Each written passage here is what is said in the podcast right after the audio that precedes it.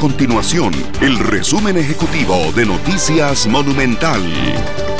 Hola, mi nombre es Fernando Muñoz y estas son las informaciones más importantes del día en Noticias Monumental. El Ministerio de Salud confirmó 5.486 casos de COVID-19 en Costa Rica hasta este martes. La cifra representa un aumento de 245 contagios en las últimas 24 horas.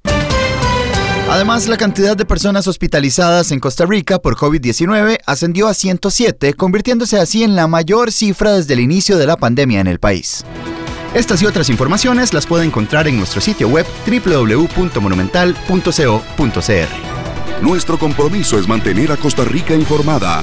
Esto fue el resumen ejecutivo de Noticias Monumental.